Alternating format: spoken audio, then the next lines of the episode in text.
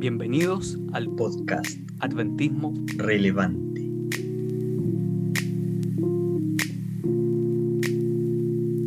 Y una de las cosas interesantes que ocurrió durante el último tiempo, don Alex, ¿cómo estás, Alex? Oh, muy bien. Lleno de pega, pero bien. Fin, fin de semestre siempre hay mucha pega. De hecho, eh, eh, estábamos conversando por interno que la última semana hemos tenido hartas cosas, pero, pero es bueno porque nos mantenemos activos. Significa que estás trabajando y estás haciendo varias cosas más cuando uno se mantiene activo. Eh, don Alex, esta semana salió una noticia hace súper poco que me llamó muchísimo la atención.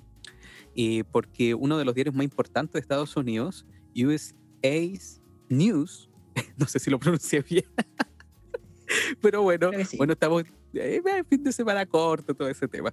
Y, dijo que el hospital adventista lo eh, hicieron como una especie de ranking con respecto a los distintos hospitales de Estados Unidos y el hospital de niños de Estados Unidos, el hospital de Loma Linda, el hospital de niños de Loma Linda, de la Universidad de Loma Linda, fue elegido como el mejor hospital en el área cardiológica infantil para el año 2021 y el año 2022. Y eso es, yo creo que un reconocimiento súper importante para la iglesia, ser reconocidos como eh, pioneros, también fue reconocido como pioneros en todo el ámbito de cirugía infantil y de tratamiento en cuanto a eh, la cardiología infantil. A mí me llamó mucho la atención, vi, el, vi la noticia y les mencioné un par de personas y, oh, mira, ese, hospital es adventista. y, y, lo encontré interesante porque siempre el adventismo, eh, eh, yo creo que eso refleja una de las preocupaciones que siempre ha tenido el adventismo, que es, eh, son los niños. Siempre ha reflejado dos cosas que son muy importantes para nosotros, tanto los niños, los adolescentes, los jóvenes, como también el tema de la salud. Y eso yo creo que es un reconocimiento también a la larga tradición que nosotros hemos tenido a lo largo de la historia con respecto al cuidado infantil y al cuidado también sanitario, al cuidado de vida, a la calidad de vida de las personas, a la calidad de vida de las familias. Y ahora se están viendo los frutos. Esto Igual el Hospital de Loma Linda hace un par de años atrás había sido también reconocido, pero me, me llamó mucho la atención eso, don Alex, eh, que haya sido reconocido el Hospital Adventista de Loma Linda, el Hospital de Niños de Loma Linda, el área cardiológica como el mejor de Estados Unidos. Eso es un gran reconocimiento. Es muy bueno. De hecho, yo vi esa noticia, vi el titular, en el fondo no, no entré a ahondar en el por tiempo. De nuevo el tema del tiempo, no, no pude ahondar en la noticia en sí, pero lo vi y la verdad es que es interesante y como tú decías, efectivamente muestra los dos, dos elementos fuertes en el fondo de que nuestra iglesia promueve la salud fuertemente y es algo que en general le damos un énfasis bastante eh, grande, eh, los remedios naturales, etcétera.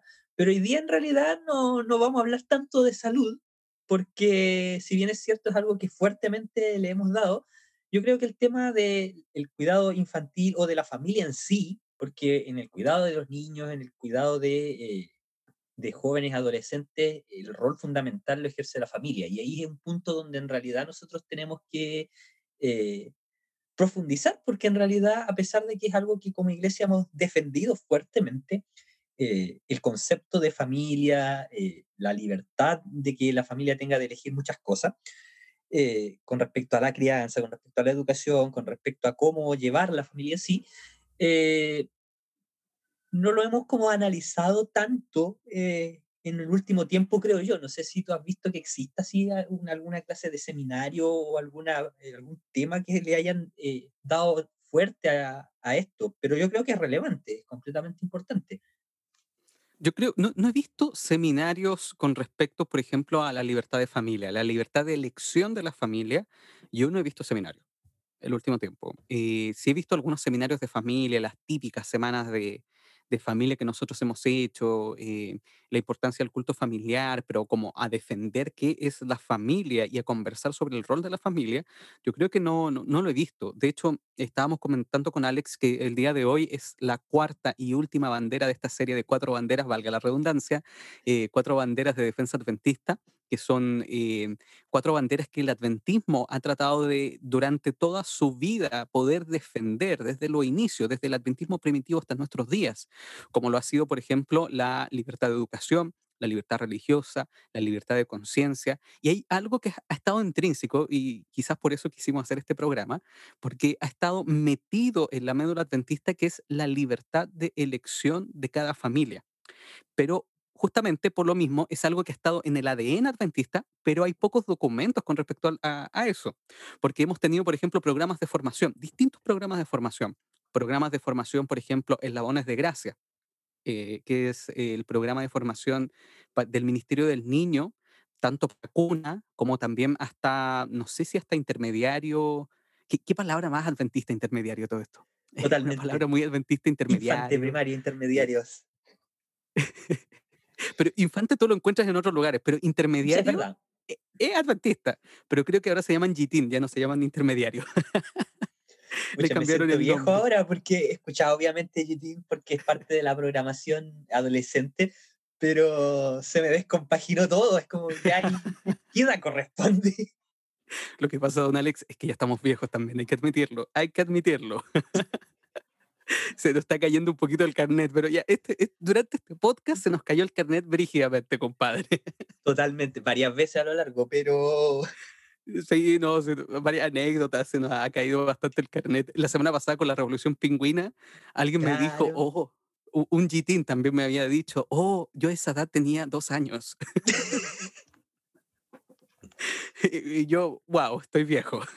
impresionante, impresionante. Pero eh, volviendo al tema, eh, la, la libertad de elección de las familias y los procesos formativos al interior de las familias ha sido una bandera adventista de lucha desde sus orígenes. Eh, em, eh, tenemos distintos planes, por ejemplo, está Conquistadores, está Aventureros, están los planes de Gitín, está el plan de formación del Ministerio del Niño, que es Eslabones de Gracia, que es tratar de mostrar toda la historia del gran conflicto, eh, creo que en cinco años, cuatro años, no estoy bien seguro, eh, pero, pero, pero eh, cuando uno pasa, el niño pasa de cuna, a infante y luego más adelante, eh, juveniles, intermediario, to- todas las clases, puede ver la historia de la salvación bastante completa y la escuela sabática de niños para nosotros adventistas es algo muy importante.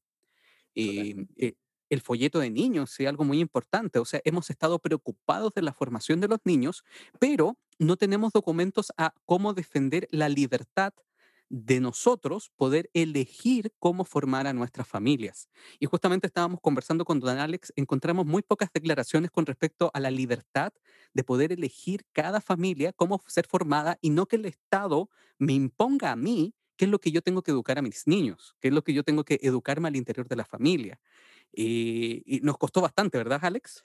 Totalmente. Bueno, encontramos dos acerca de afirmaciones, en el fondo, afirmación de la familia y afirmación del matrimonio, que son documentos oficiales de la iglesia, pero en sí, claro, probablemente todo lo que se, eh, tenga que ver con la libertad de la elección de ciertas cosas fueron como en cierto sentido absorbidas por las eh, declaraciones que analizamos quizá un poco los capítulos anteriores, la libertad religiosa, por ejemplo, pero claro, eh, cuando uno lo mira desde el punto de vista de familia, es importante porque precisamente si uno, si uno mira, en realidad es cosa de ver, por lo menos aquí en Chile, eh, los conceptos de leyes que se están gestando de hace mucho tiempo atrás, eh, no apunta precisamente a, a la familia en sí como el, el ente fundamental que eh, educa en el fondo. Es como que toda esa responsabilidad efectivamente se la quisiera pasar al Estado y que éste pudiera dar las herramientas para, eh, para hacerlo. Entonces, ahí hay un concepto que quizás como iglesia no estamos completamente de acuerdo, no estamos de acuerdo en, en ese hecho, porque es la familia, son los padres en el fondo quienes tienen que ejercer este rol fundamental. Y precisamente eh, ahí hay un, un ataque del enemigo al concepto de familia. Y ante eso, eh, recuerdo hace tiempo atrás, estando en la, en la U, haciendo mi, mi posgrado, en el fondo, eh, hubo un tema de, de asamblea en algún momento en el, eh, con respecto a, antes del concepto de nueva constitución.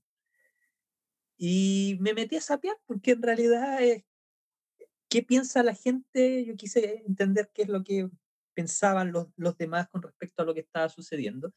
Y me llamó la atención una persona que en realidad eh, tenía interés en el, en el cambio constitucional porque le parecía anticuado el concepto de familia, que no reflejaba lo, lo que es la sociedad actual y que la definición constitucional actual de, en Chile con respecto a familia está obsoleta. Entonces, ahí hay un tema, hay un tema que en realidad uno tiene que entrar a, pensar y a poner ojo a las corrientes que están circulando en nuestra sociedad actualmente. Así que creo que es bueno eh, hablar de estos temas. Estoy completamente de acuerdo. O sea, eh, yo creo que hoy día la familia está siendo atacada. Pero partamos con algo súper simple. ¿Qué es la familia? Eh, yo creo que la, mejor definición que yo he encontrado, y que me acuerdo también de la época universitaria que a mí me dieron, eh, fue que la familia es el núcleo fundamental de la sociedad. Y de repente hay, personas que no quieren que la familia sea el núcleo fundamental de la sociedad. O sea, eh, el núcleo, o sea, eh, eh, estas células por las cuales la sociedad, el Estado son conformados, los países son conformados, nuestras culturas son conformadas, son como una especie de ladrillos, cada una de ellas con las cuales nosotros podemos construir una sociedad, podemos construir un Estado, podemos construir un modus vivendi. Ahora, cada familia justamente está eh, eh, algo enraizado en la familia, es la formación que se puede tener dentro de, este núcleo fundamental. La formación tanto espiritual, la formación moral, la formación ética, la formación eh, espiritual, por supuesto, la formación académica, la formación en cuanto al trabajo, y todo eso se realiza dentro de la sociedad. Y justamente tener esa formación, tanto educarlos en la libertad como también una libertad responsable, como lo vimos también en el episodio de libertad de conciencia, muchas veces requiere mucho trabajo, porque no es fácil educar a una familia. No es fácil educar a, los niños, sobre todo en un mundo tan tecnologizado como el que estamos viviendo el día de hoy. No, no, es algo fácil y muchas veces, por lo menos acá en Chile, lo que yo he visto es que esa responsabilidad que es de este núcleo fundamental de la sociedad se le quiere transmitir al Estado. Y eso hay que tener un poco de cuidado, porque en los regímenes un poco más totalitarios, como lo son, por ejemplo, no vamos a mencionar países mejor. Sí, mejor. Mejor, no, no, no, porque hay, por inteligencia artificial, aunque ustedes no, no, no lo crean, eh, este podcast es escuchado y, cuando aparecen ciertas palabras que nosotros mencionamos, eh, eh, ocurren algunos problemillas, pero la inteligencia artificial es impresionante, queridos amigos. Pero volviendo de nuevo al tema, justamente por lo mismo hay regímenes totalitarios en algunos países donde toda la responsabilidad de crianza de los niños es depositada en el Estado. Y eso hay que tener un poco cuidado, porque para nosotros es súper simple. Ah, perfecto, yo tengo hijos, pero el Estado lo educa. El Estado lo educa desde niños. El Estado, eh, yo se los paso a los tres años hasta la universidad y es rol del Estado poder educar a los niños. Pero resulta que bíblicamente no es tan así. Adventistamente, nuestras creencias como adventistas tampoco son tan así, porque para nosotros es súper fundamental el hogar cristiano. Es tan fundamental que el Espíritu de la Profecía tiene un libro que es el hogar cristiano donde aparecen fundamentos a cómo podemos criar a nuestros niños. Y criar es justamente eso, es, es hacerlos crecer, ayudarles a crecer, eh, darles buen abono, poder podarlos, poder educarlos, poder eh, mostrarles autodeterminación en sus vidas, afirmarles su identidad, afirmarles su propósito, como también poder afirmarles eh, herramientas, darles herramientas para el día de mañana ser buenos ciudadanos, ser buenos cristianos. Y ahí hay que tener un poquito de cuidado, porque muchas veces, por lo menos acá en Chile, lo que yo he visto es que como han habido eh, estos núcleos fundamentales de la sociedad, que son las familias, han estado un poco resquebrajadas por diversas situaciones, por a lo mejor padres ausentes, por a lo mejor malos padres, por a lo mejor padres tóxicos. Muchas veces hay adultos que los estamos viendo el día de hoy, por lo menos yo lo he visto, adultos que tienen traumas desde la niñez, cuya rabia la quieren eh, votar, por así decirlo, eh, eh, eh, expresar en toda su, con, todo lo que implica, expresar esas traumas con el resto de las personas. Y por eso yo he visto tanta violencia en nuestro país. No, no, tan solo, por ejemplo, violencia en destruir un edificio, destruir un, una protesta, no ese tipo de cosas, pero por ejemplo, antes la gente era amable. Tú ibas en el metro, podías ser un poco más amable. Por lo menos acá en Santiago de Chile, la gente está muy violenta. Eh, la gente está un poco prepotente, vas a comprar al supermercado y están todos como muy enojados, oye, yo soy, yo soy más importante que tú, eh, tienes que hacerme respetar a mí, y es como una moda que acá en Chile se está instaurando y muchas veces esa moda es justamente porque refleja un trauma que es mucho más interior, que es un trauma de familia. Y justamente porque hemos tenido familias que a lo mejor han tenido eh, algunos, algunos problemas, que no han tenido ni siquiera formación con sus niños, es que hoy día estamos viendo esos problemas que estamos reflejando como sociedad. Eh, Alex, ¿qué opinas al respecto? Estoy completamente de acuerdo y es por eso, ya que mencionaste que precisamente contamos con material como el hogar cristiano, es que quiero citar el hogar cristiano, porque de apertura en el primer capítulo ya eh, nos pone como centro lo que tú ya mencionabas hace un rato atrás. Dice lo siguiente, el primer parrafillo, dice, la sociedad se compone de familias y será lo que la hagan las cabezas de familia. Del corazón mana la vida y el hogar es el corazón de la sociedad, de la iglesia y de la nación. Y en verdad es, es el punto que como iglesia sostenemos en el fondo es eh, efectivamente este núcleo de la sociedad, porque precisamente las familias en sí son las que constituyen eh, la sociedad en sí.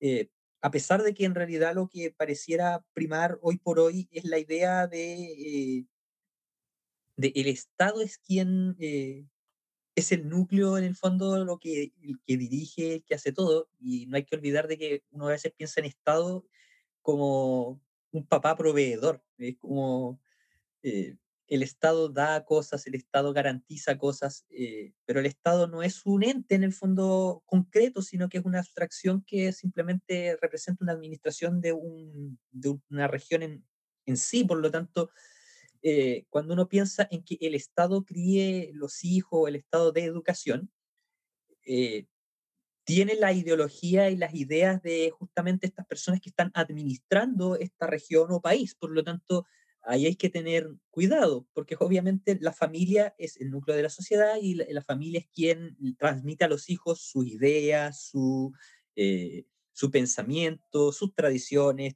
sus costumbres en el fondo.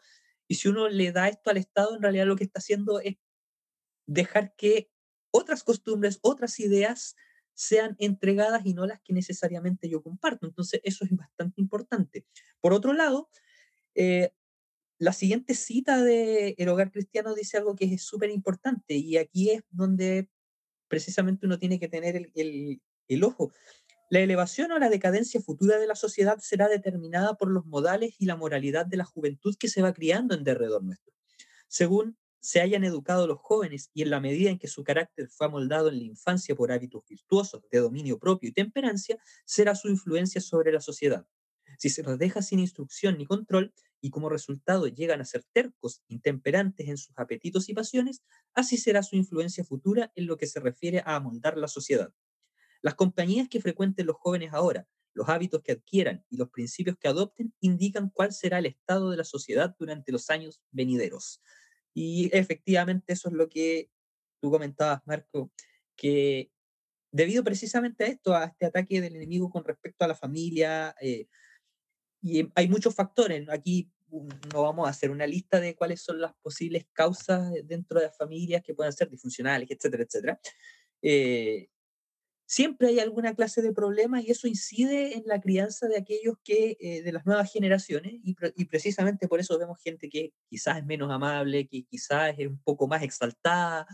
Entonces, hay que tener ojo, porque precisamente este punto es crucial para la sociedad en sí. ¿Qué es lo que estamos formando? Y, precisamente por eso tenemos que tener un cuidado fundamental eh, en los pensamientos, cuidado en, en lo que finalmente nosotros vamos a, a influir sobre otros. Así que eso me parece una, una cosa muy importante citada de El Hogar Cristiano, gran libro completamente. Y a mí me gusta el hogar cristiano porque eso, mm, no me acuerdo de qué año es el, año, eh, el hogar cristiano, pero debe ser antes de 1900 más o menos. Eh, debe ser...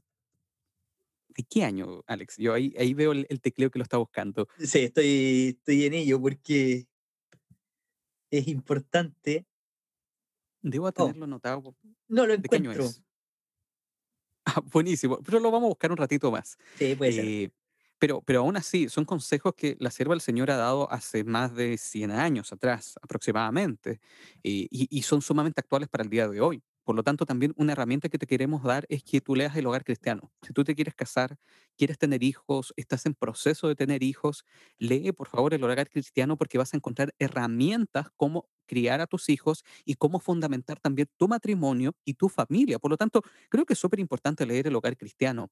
Mira, a la luz de lo mismo que tú estabas diciendo, acá hay una frase que encontré en un libro que leí hace mucho tiempo de Roger eh, Scruton que dice, la familia es una pequeña unidad social que comparte con la sociedad civil la singularidad, la singularidad cualidad de no ser contractual de haber surgido, simplemente surge, no es, no es un contrato la familia, eso tenemos que tenerlo claro, porque la familia eh, eh, es más que un solo contrato. Eh, eso surgió simplemente, tanto para los hijos como para los padres, no de la elección, sino de la necesidad natural es que surge la familia. A mí me, me gusta este, este, esta frase porque aquí nos muestra de que la familia es, es el centro de la sociedad. En el centro de la sociedad se encuentra la familia. Y cuando las sociedades nosotros vimos, no, lo que pasa es que la sociedad está mal. ¿Por qué está mal la sociedad? Es porque a lo mejor las familias están mal. Cuando nosotros también analizamos, lo que pasa es que la iglesia está mal, se nos están yendo los jóvenes. ¿Por qué se nos están yendo los jóvenes? Porque a lo mejor las familias, que es el, el fundamento también de la iglesia, hay algo que está pasando. Muchas veces a lo mejor solamente los hemos capacitado para el amor entre esposo y esposa, pero ¿cuántos cursos hemos hecho de capacitación para cómo educar a los niños? No, es que para eso está justamente eh, la escuela sabática. Ok, pero nos estamos comprando el mismo discurso que tiene el Estado de yo te los eh, educo desde los tres años y los puedo formar dentro de la libertad. Cada uno puede elegir a, cierta edad si quiere ser hombre, si quiere ser mujer, puede elegirlo, es una libertad de ellos. Eh, nosotros simplemente los vamos a encauzar. Pero resulta que bíblicamente no es así. Cuando un niño nace, hay que, como decían los filósofos griegos, tabula rasa la mente está en blanco. Hay que tratar de formarlos, hay que tratar de encauzarlos, tal como por ejemplo cuando uno planta un árbol y tiene que colocarle al lado un tutor, también nuestros niños necesitan un tutor porque si no se pueden llenar de cada cosa en la mente y al final en vez de formarlos, los va a deformar. Va a ser como un pequeño bonsai que, que, que está siendo, si bien está siendo guiado un bonsai, pero el bonsai no crece porque eh, los tutores son de tal manera para que el árbol no crezca, sino que se mantenga pequeño, se vea bonito, se vea estructurado, pero no está creciendo en su potencialidad ni en lo que tiene que ser. ¿Por qué un ciprés, por ejemplo, que es un bonsai, es tan chiquitito? Oh, se ve bonito. Oh, wow, está, está, está precioso. Sí, ok, precioso. Es muy bonito. Pero no es la naturaleza de ese ciprés. La naturaleza de ese ciprés es ser grande. Entonces, nuestra naturaleza, justamente eso es lo que está ocurriendo muchas veces, que depositamos todo en el Estado, pero resulta que la familia está encargada de poder formar a sus niños, formar a, los hijos, eh, entregarle valores, entregarles autodeterminación, entregarle también eh, eh, un valor que es tan importante que habíamos conversado en, en, el episodio de Libertad de Educación, si no mal me recuerdo, que es con respecto al niño, al autocontrol. No sé si te acuerdas de eso, Alex. Es súper importante el autocontrol dentro de los niños. Eh, y muchas veces, ¿cómo, hoy día se educa el autocontrol?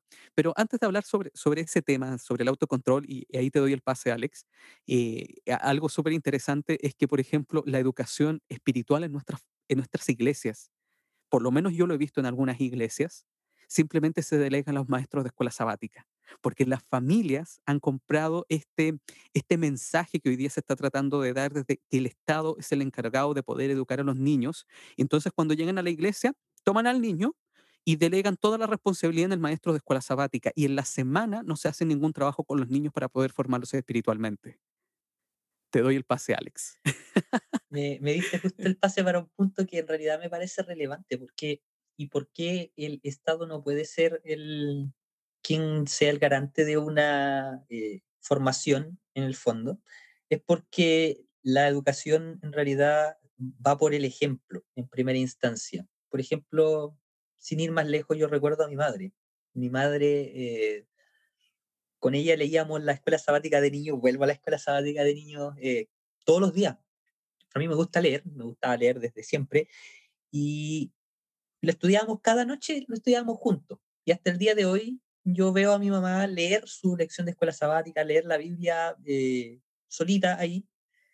Eh, obviamente yo también tengo mi culto, también leo, eh, pero obviamente uno ve a, los padres realmente viviendo lo que están eh, enseñando en el fondo. Entonces, el hecho de que mi madre siempre yo la veo leyendo la, la, escuela sabática y cuando éramos pequeños, darse el tiempo para poder leer junto a mí la lección, te marca finalmente. Entonces uno lo adquiere como un hábito y es ese ejemplo en el que yo veo y digo, sí, es relevante para su vida, entonces también es relevante para mí.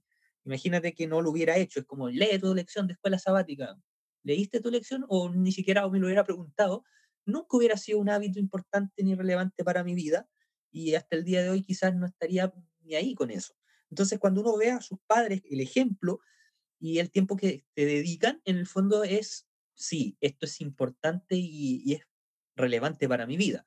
Y por eso el Estado no puede hacerlo porque el Estado no te puede servir de ejemplo porque vuelvo a insistir, el Estado no es, un, no es como una entidad física que tú puedas mirar y decir, este es mi ejemplo, no, es una entidad abstracta en el fondo que simplemente eh, es una administración, no te puede servir de ejemplo en la niñez. Por lo tanto, por esa razón, si tú delegas eh, la formación a un ente, a otro ente, no, no tus padres en el fondo, claro, tú no ves ese ejemplo y esas cosas no son relevantes para tu vida. Entonces, necesariamente tenemos que hacer un énfasis eh, a, quien nos esté escuchando, si va a ser papá pronto, si es papá, es mirar, mirar con cuidado eso, efectivamente vivir eh, lo que se está diciendo efectivamente y servir de gran ejemplo. Basta con ver también en el ejemplo bíblico a, Elí, por ejemplo, eh, porque Elí era, era sacerdote,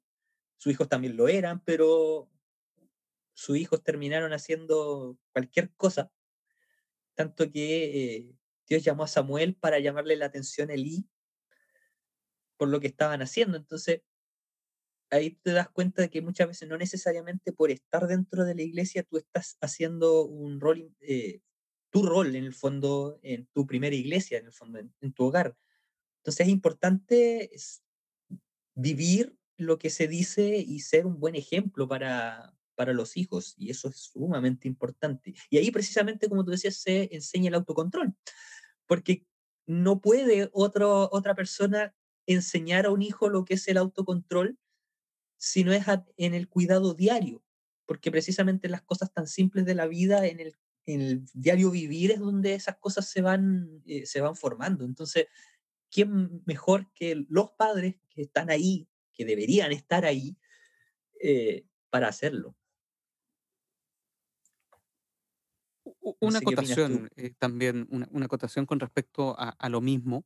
Eh, voy a dar, por ejemplo, con respecto a la escuela sabática, mi ejemplo también es muy parecido al, al del Alex.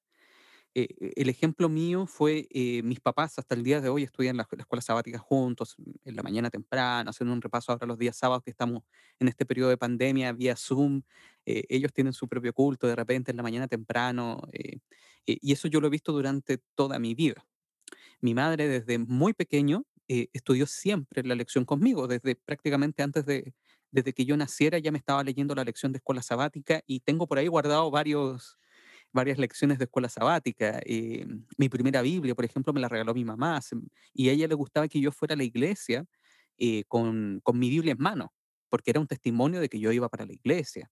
Y en la iglesia, por ejemplo, no podías conversar, estábamos siempre al lado de ella, eh, tratar de no jugar, bueno, otros tipos de formación anteriormente, pero ella estaba súper involucrada en mi formación muy involucrada en mi formación. Entonces, cuando yo iba a la escuela sabática, reafirmaban lo que ya en el hogar se estaba inculcando. Algo muy parecido vivió mi padre, porque mi padre también es adventista de cuna. Entonces, eh, por ahí también tengo los, folletos de escuela de cuna de mi papá. Y algo también ocurrió con mi abuelo, que también es adventista de cuna.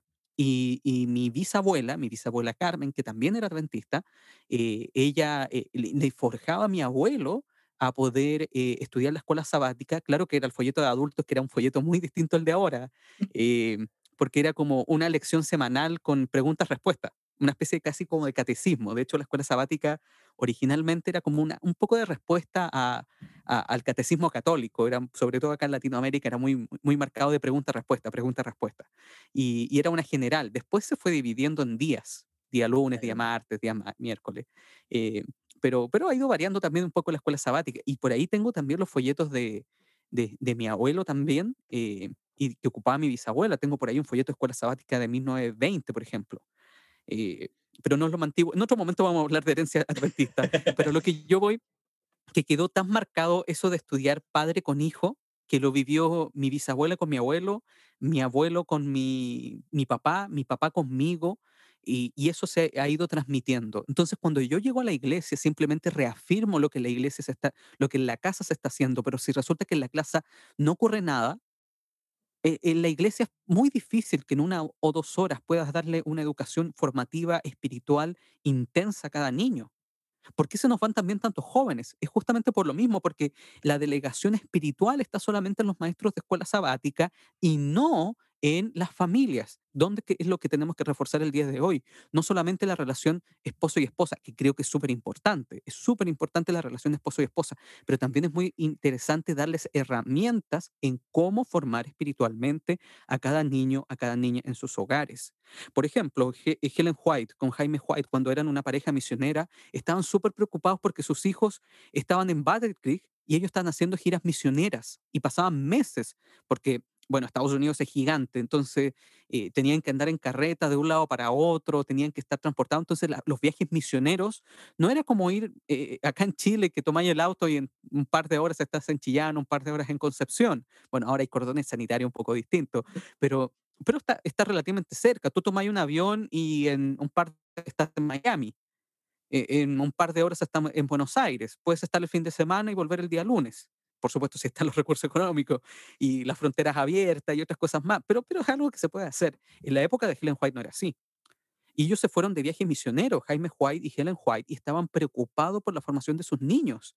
Y en ese momento es que Jaime White eh, eh, creo que iba solo, no iba solamente con, con, Helen White, estaba preocupado por la formación de sus niños. Nosotros estamos de viaje misionero, mis niños están allá, ¿cómo los voy a formar? Es cuando él crea eh, el instructor de la juventud, el primer folleto de escuela sabática y se los mandaba a los niños con actividades para que los niños hicieran diariamente para poder formarlos mientras ellos estaban en misión. Eso fue muy bueno para nuestra iglesia. Así nace, nace primero la escuela sabática para niños antes que la escuela sabática para adultos. Eso es muy interesante a todo esto. Y, y justamente eso nos muestra que para nosotros esa libertad de poder educar a nuestros niños ha estado metido en el ADN del adventismo y hoy día muchas veces eso lo estamos delegando solamente a la iglesia, delegarlo solamente al Estado y necesitamos hoy día familias más comprometidas con la educación de nuestros niños.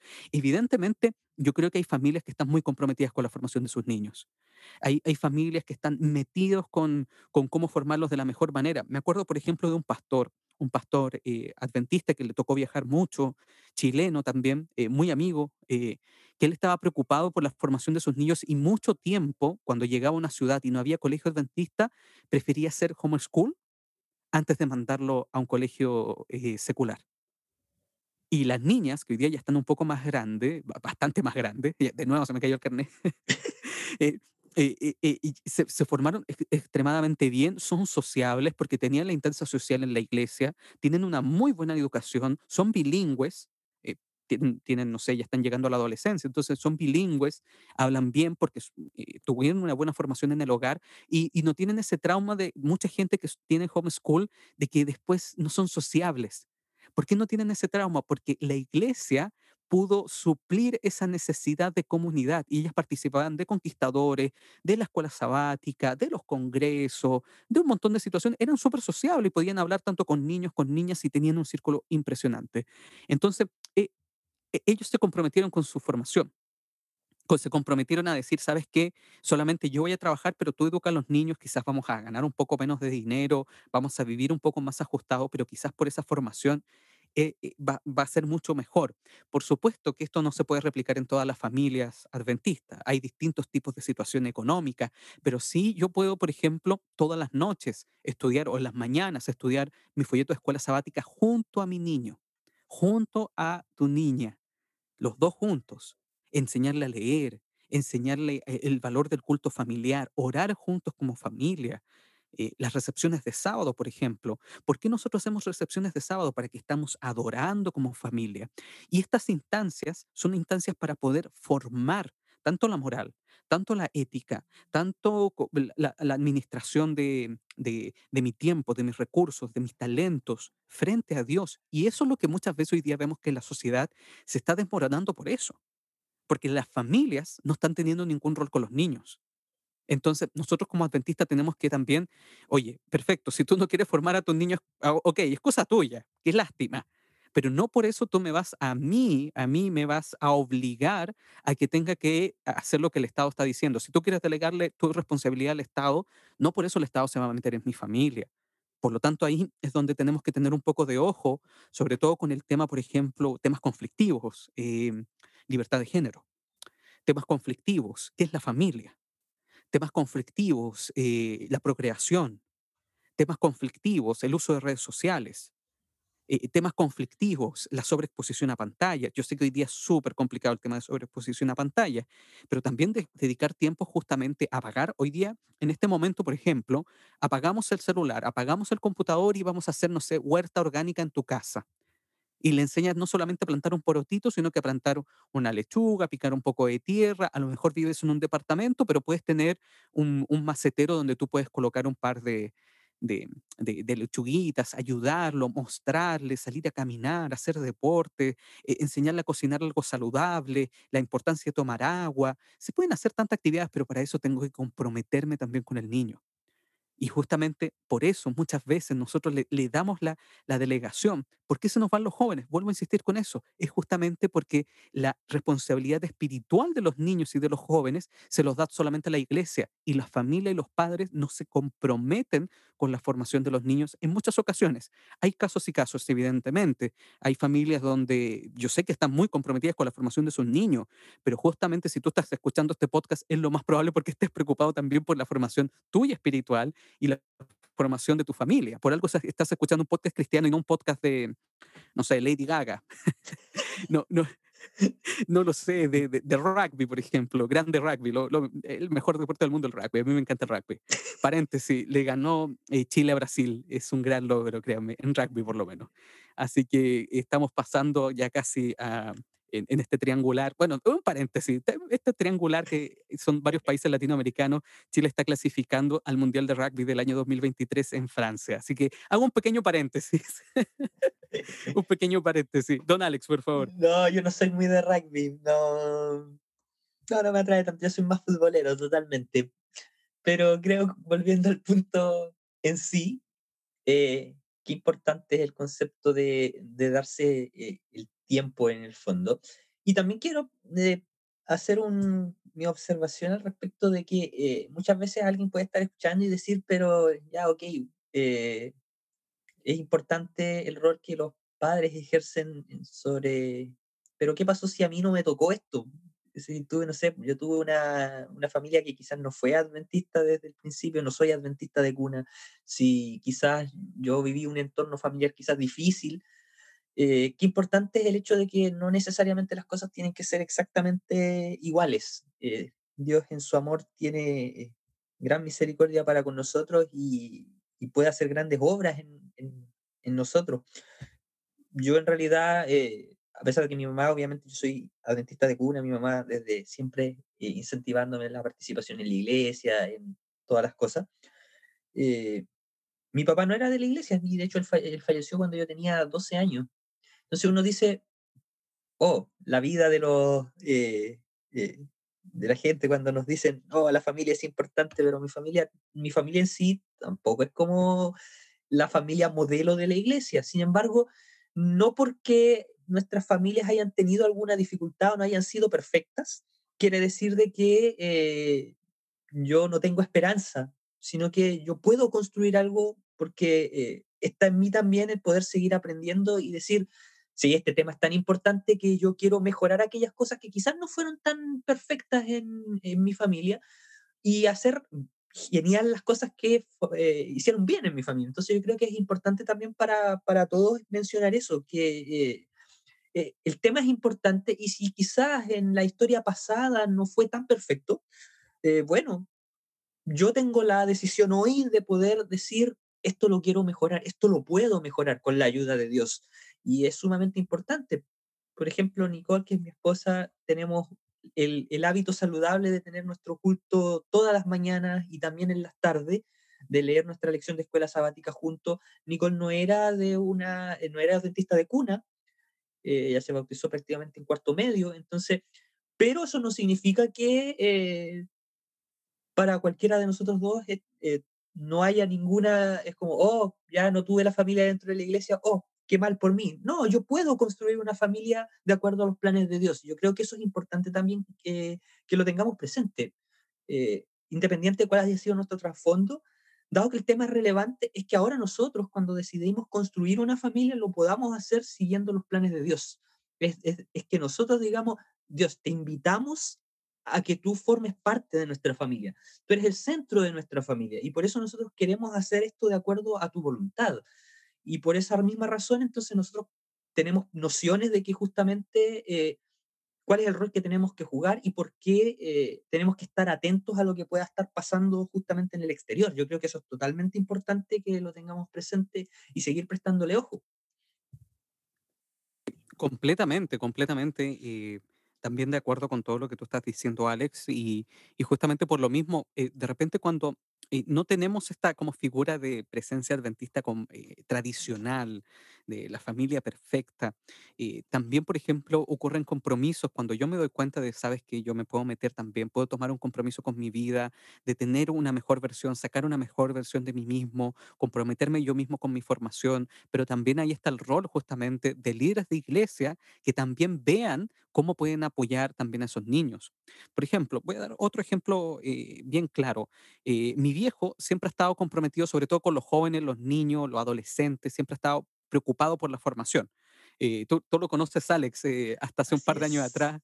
Eh, por, lo menos en, Santiago Sur estaba, no sé si te acuerdas con él, estaba con un montón de adolescentes y traía pantallas y un montón de otras cosas para poder tenerlos en la iglesia. es una cosa impresionante. Y justamente mi, mi, viejo muchas veces, por ejemplo, decía, pucha, la, la, la, la, vecina tanto que está llegando a la iglesia tiene dos hijos, que son dos hijos pequeños, y, el papá no está, no, e, e, está trabajando los días sábados, él hablaba con la señora y lo iba a buscar él.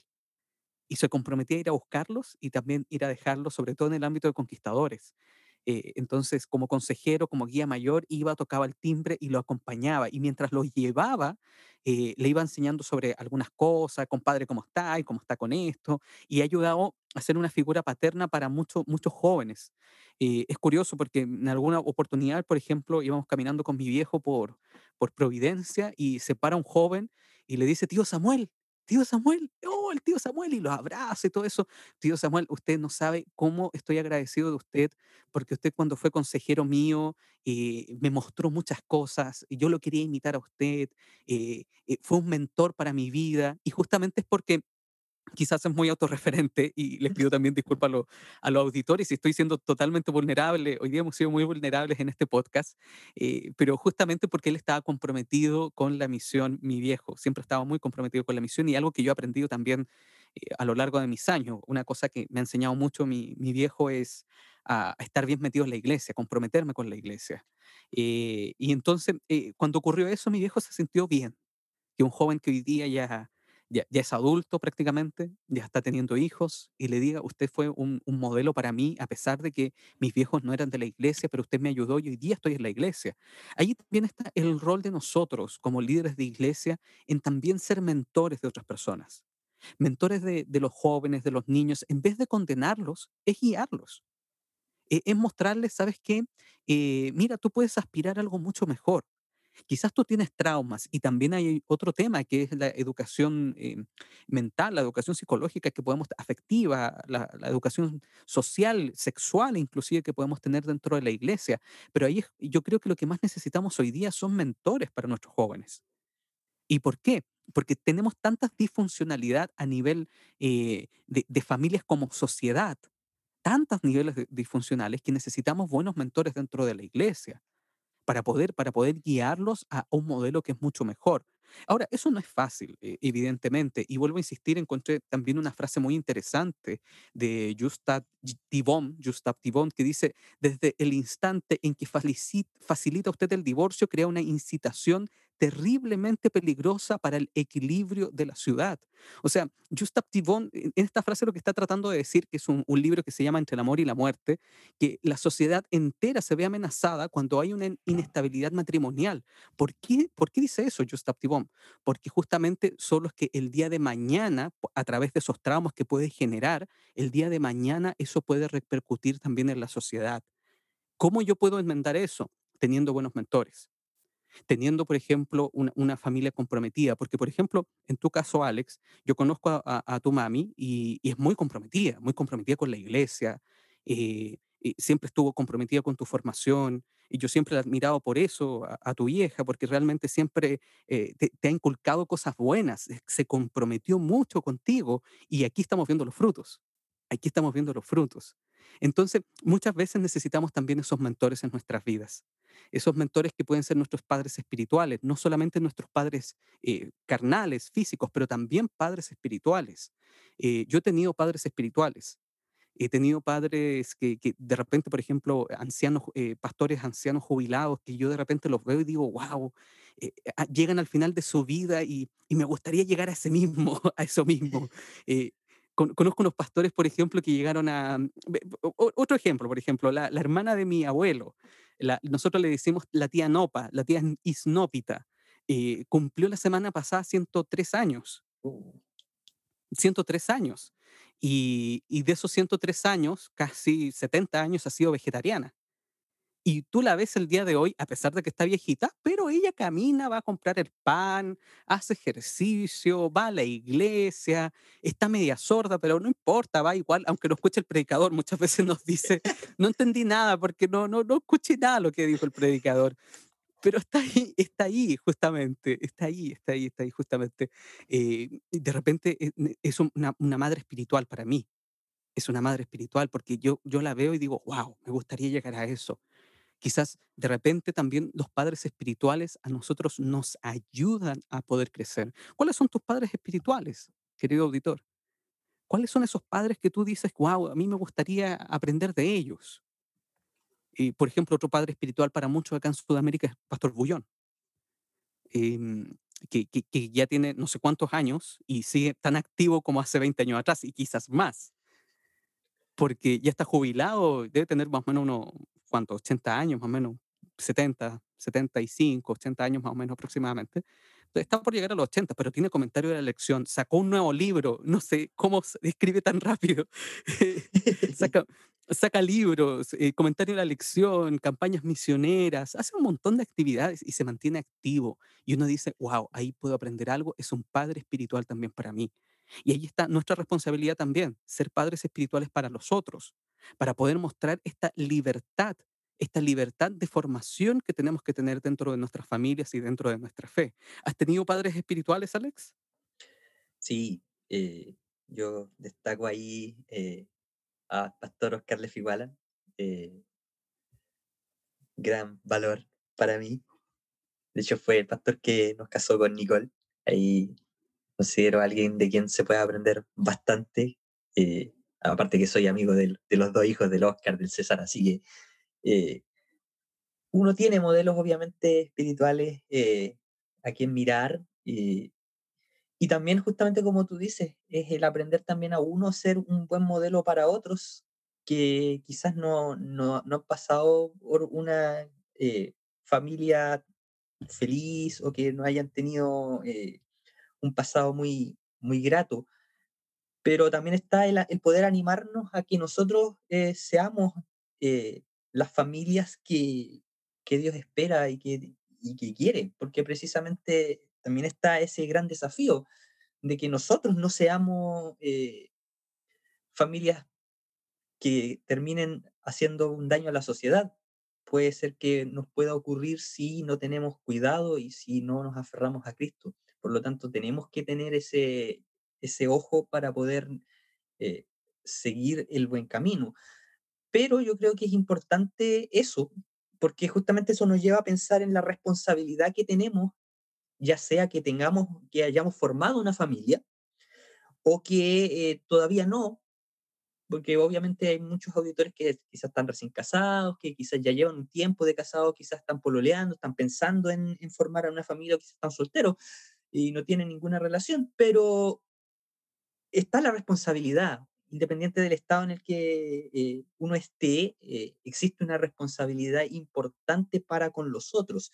Y, nosotros también somos esa herramienta para poder eh, mostrar una forma diferente en el fondo, porque justamente como iglesia tenemos estas herramientas, al fin y al cabo, herramientas para poder tener un desarrollo de, y ayuda para las familias ya vimos la, en escuela sabática tenemos grandes cosas, pero obviamente somos un apoyo. No, no es el rol, eh, como ya lo hemos discutido, no es como usted déjele a, conquistadores a escuela sabática.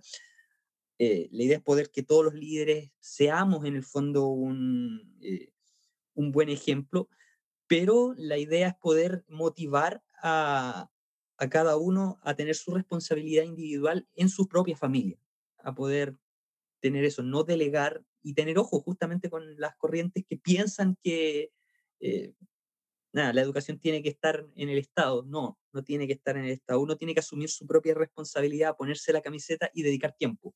El tiempo es un asunto súper fundamental para todo. A aquello que amo le dedico tiempo. Entonces, eh, eso nos habla acerca del amor que podemos tener para con nuestra familia, para con nuestros semejantes. Entonces, eso yo creo que vale la pena destacar. Oye, por ejemplo, voy a dar otro ejemplo de eso de, compromiso, eh, eh, meterme los pantalones, los zapatos bien puestos en la tierra y, esforzarme por lograr algo, eh, tanto en mi familia, sabes que yo quiero luchar por esta familia, yo quiero luchar por mi iglesia, quiero luchar por mi ministerio. Hay alguien que, yo, por ejemplo, admiro mucho, admiro hasta el día de hoy, mi, mi tía Vilma. ¿Quién es la tía Vilma? Usted se preguntará. Fue mi maestra de infantes primarios en la iglesia. Porque la tía Vilma, si bien nunca se casó, eh, la, tía Vilma eh, siempre estuvo muy comprometida con la iglesia, pero ella amaba a los niños de la iglesia y se comprometió tanto que, casi se entregó por completo a la educación de los niños de la iglesia. Y me acuerdo que la tía Vilma, por ejemplo, llegaba con, a pesar de que ella no tenía vehículo, llegaba pero con carros llenos de franelógrafo. Oh, se de nuevo, claramente. Bueno, pero hoy día también ocupa franelógrafo. No tanto, pero se ocupa. Pero ella llegaba, pero con un montón de franelógrafo a la iglesia y prácticamente toda la sala estaba llena de franelógrafo. Y, ella lo hacía y llegaba temprano a las 8 de la mañana, caminando, sea invierno, sea verano, con lluvia. Me, acuerdo perfectamente en alguna oportunidad cuando ella llegaba, la tía Vilma, eh, llena, cargada de, material, lloviendo, con botas, toda mojada, pero feliz porque iba a la iglesia y, educaba a sus niños, y educaba a los niños de la iglesia, y educaba de una manera tan, tan nítida, tan, tan bonita, que yo hasta el día de hoy la, agradezco, la llamo eh, periódicamente a la tía Vilma porque realmente estoy muy agradecido por ella. Justamente ahí hay, hay alguien que está comprometido, comprometido con la formación de la iglesia, comprometido con la formación de otros niños que también fueron sus niños, porque para mí la tía Vilma es, familiar mío prácticamente, la, he querido mucho durante toda mi vida, y ahí es justamente un llamado para todos los jóvenes, todos los que están practicando, están escuchando el día de hoy este podcast. Eh, ¿Cómo practicas tú tu fe? ¿Cómo practicas tu, tu, tu, mentoreo en otras personas?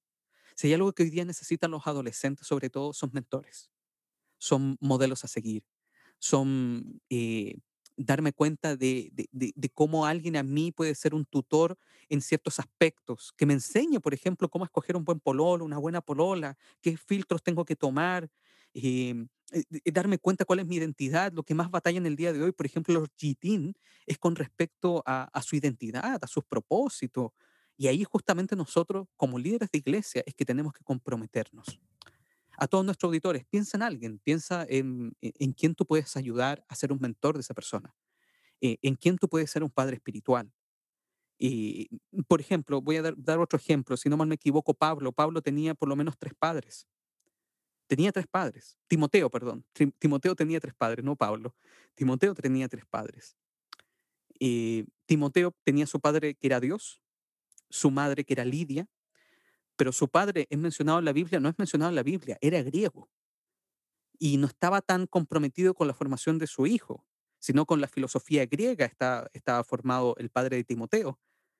Eh, y, por lo mismo sabemos que Timoteo, avanzada edad, siendo de madre judía, que era Lidia, eh, no fue circuncidado pero su madre siempre estuvo detrás de él, y lo estuvo formando al punto de que sabía las escrituras, tenía un buen testimonio en la comunidad de fe. Y cuando llega este evangelista que era Pablo, Pablo lo adopta como, como un hijo, como un padre espiritual. Y Timoteo en ese momento tiene tres padres, su padre celestial, su padre de familia, que era este padre griego que no es mencionado en la Biblia, y también a su padre eh, espiritual, que era Pablo. Timoteo tenía tres, tres padres. Pero justamente fue un gran evangelista Timoteo porque tenía un padre espiritual que también estaba comprometido con él y lo formó y lo ayudó y sabemos que fue un gran evangelista Timoteo, a pesar de que tenía una familia que si bien una parte era adventista y otra parte no era adventista, pero, o sea, no, no, adventista, era cristiana, era cristiana. Estoy, fin de semestre, todavía estoy así, ya, ya. entiende? Pero eh, eh, disculpen chicos, disculpen chicos, todavía estoy medio dormido, todo esto todavía. Eh, pero necesito vacaciones, no salgo a vacaciones hace mucho tiempo, así que... Eh, pero volviendo al tema, justamente mm, Timoteo tenía tres padres. Tenía tres padres. Y tenía un padre espiritual que era Pablo. Entonces ahí muchas veces podemos hacer esa reflexión, o sea, cómo nosotros también formamos a los jóvenes. A mí siempre me ha preocupado la formación de los jóvenes, la formación de los niños. De hecho, por algo estamos haciendo este podcast, ¿verdad, Alex? Eh, Así es queremos, queremos formar a más personas, tenemos otro sueño, eh, le comentaba un sueño que tengo a Alex y a otro amigo de hacer un centro de estudio, un centro de formación. Eh, es un sueño que tengo el día de mañana porque me preocupan los jóvenes, me preocupan los niños. ¿Cómo defiende la Iglesia Católica? En realidad, ¿cómo defendía? Porque hoy día la, la Iglesia Católica, por lo menos acá en Chile, está muy, eh, muy dolida, está pasando por unas situaciones muy complejas que ellos mismos se la buscaron, paréntesis, pero eh, defendieron mucho la familia durante muchos años con los centros de formación que tenían. Estaban llenos de centros de formación. Y hacían estudios, eh, centros de estudios, por ejemplo, eh, hacían publicaciones, estudios con respecto a la familia, tenían revistas súper buenas. Por ejemplo, recuerdo una, una revista que se llamaba Ser Familia, que enseñaba a los padres cómo ser buenos padres, valga la redundancia. Em, pero después con todo lo que ha pasado hoy día, por todo lo que ellos mismos se metieron, hoy día hay una, un poco de, recelo con todo lo que tenga que ver con religioso, yo me alejo de todo lo que es religioso, no me gusta, no está de moda lo que es religioso, y eso también yo estoy seguro que ha repercutido en las familias de Chile. Ha repercutido en los jóvenes, porque no tienen mentores, mentores espirituales. La gran mayoría de los jóvenes chilenos, no, no todos, pero un porcentaje importante era católico. A, mí, por ejemplo, admiré mucho cuando hacían esas caminatas de la juventud por, eh, por, el Padre Hurtado, creo, que cuando se iban para, no, no, no era el Padre Hurtado, era Santa Teresa de los Andes, sí, que iban unas caminatas juveniles, no sé si en algún momento las viste, Alex, que iban caminando junto a este santuario, iban cientos de jóvenes. Hoy día ya no lo hace la Iglesia Católica. Entonces, eh, ¿cómo repercute eso en nuestra sociedad? Si Chile era un país altamente católico, esos jóvenes hoy día no tienen, muchos no tienen formación espiritual porque quedaron eh, desanimados por todo lo que se metió en la misma Iglesia Católica y justamente ahí es nuestra oportunidad como adventistas. Hoy día la oportunidad es protestante de poder evangelizar este país, porque hay muchos que necesitan el Evangelio de Cristo, hay muchos que necesitan algo que los llene espiritualmente, sentirse plenos espiritualmente, y muchos de ellos fueron católicos que tenemos que el día de hoy ir a evangelizarlos mostrarles la verdad, mostrarles de que Cristo viene pronto y decirles, ¿sabes qué? Eh, hay algo bueno, hay algo nuevo, hay algo que, que tú necesitas conocer, que es a Cristo, Cristo resucitado, ese mismo Cristo que va a venir a buscarnos. Estamos viviendo dentro del tiempo del fin. Tú puedes tener consejos para vivir mejor dentro de la Biblia, que es el descanso, por ejemplo, que es una buena alimentación. Esos son consejos bíblicos, los puedes aplicar en tu vida. Hoy día la oportunidad que tenemos para llegar a más jóvenes es más grande que antes. El terreno está más duro, evidentemente, pero hay muchas personas que lo necesitan y hay muchas personas que por todo lo que ocurrió con la Iglesia Católica acá en Chile han estado muy desanimados, y yo creo que esa rabia que hemos, porque han quemado tanta iglesia, casi 60, este año se han quemado casi 60 iglesias acá en Chile, y la gran mayoría católicas. ¿Por qué se han quemado tantas iglesias? Porque hay una rabia con lo religioso, pero nosotros como protestantes, como adventistas, tenemos que mostrarle algo distinto a ellos. Ellos necesitan de nosotros. compadre Alex. Yo solo quiero eh, citar lo, lo último del documento afirmación de la familia de la iglesia. Yo creo que es una buena cosa que nos permite dar una buena conclusión. Dice lo siguiente, las familias necesitan experimentar una renovación y una reforma en sus relaciones.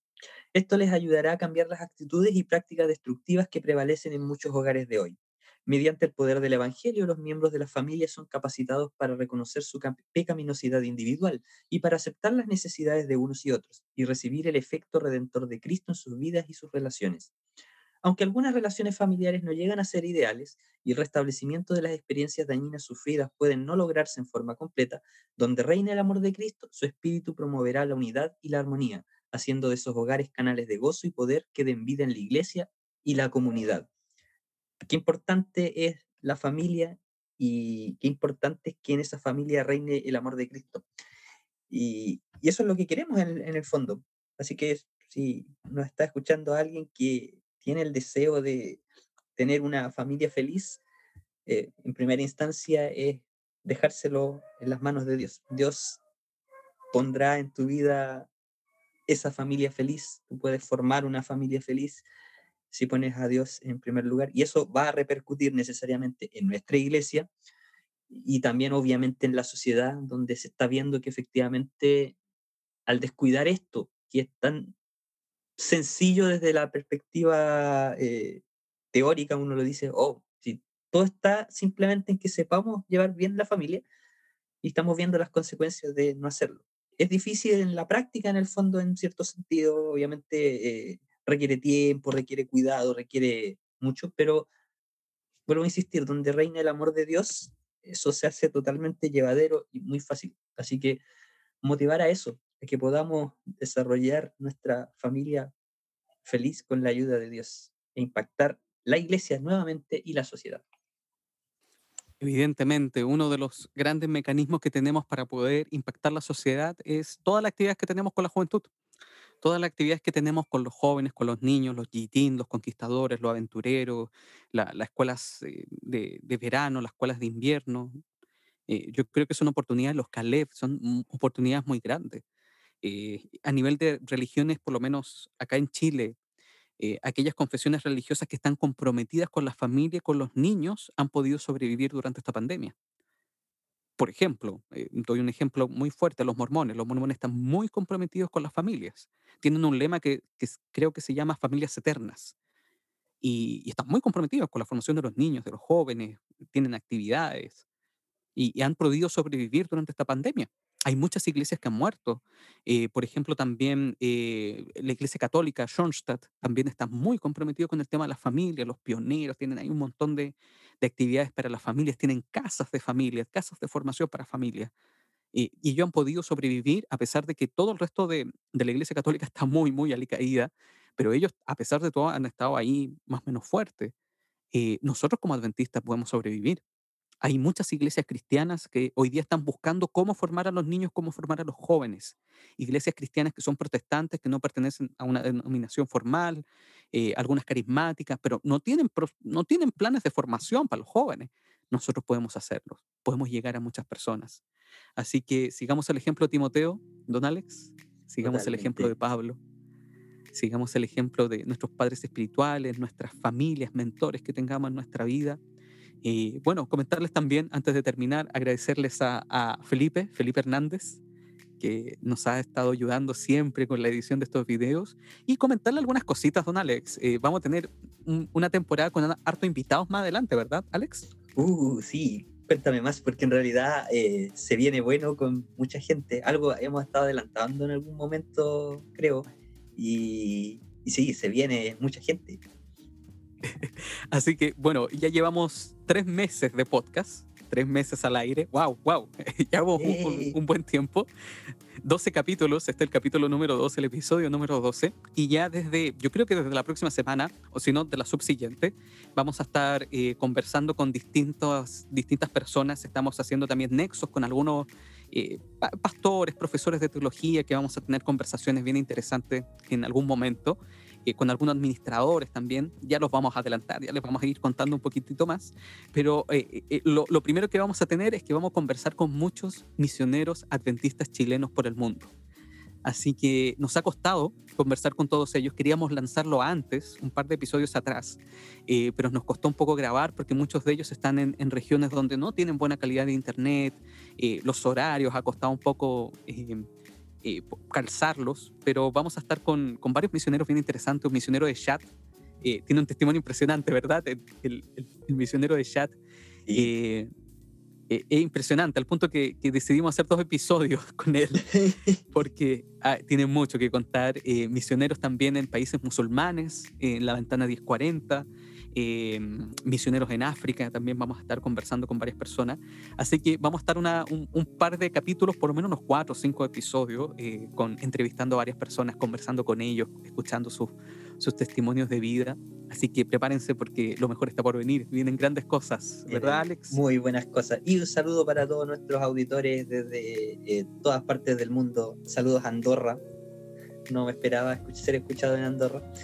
Eh, en México, Ecuador, Alemania, Canadá, Perú, Estados Unidos, República Dominicana, España, Egipto. Saludo para todos ellos y para todos los que están en Chile también. Un saludo para todos. Buenísimo, saludos para todos chicos. Eh, se vienen grandes cosas, tenemos grandes desafíos. Estamos pensando en hacer más ideas locas con Alex, así que eh, prepárense porque lo mejor está por venir. Saludos a todos ellos y nos vemos la próxima semana si Dios así lo quiere. Un otro episodio más de Adventismo Relevante.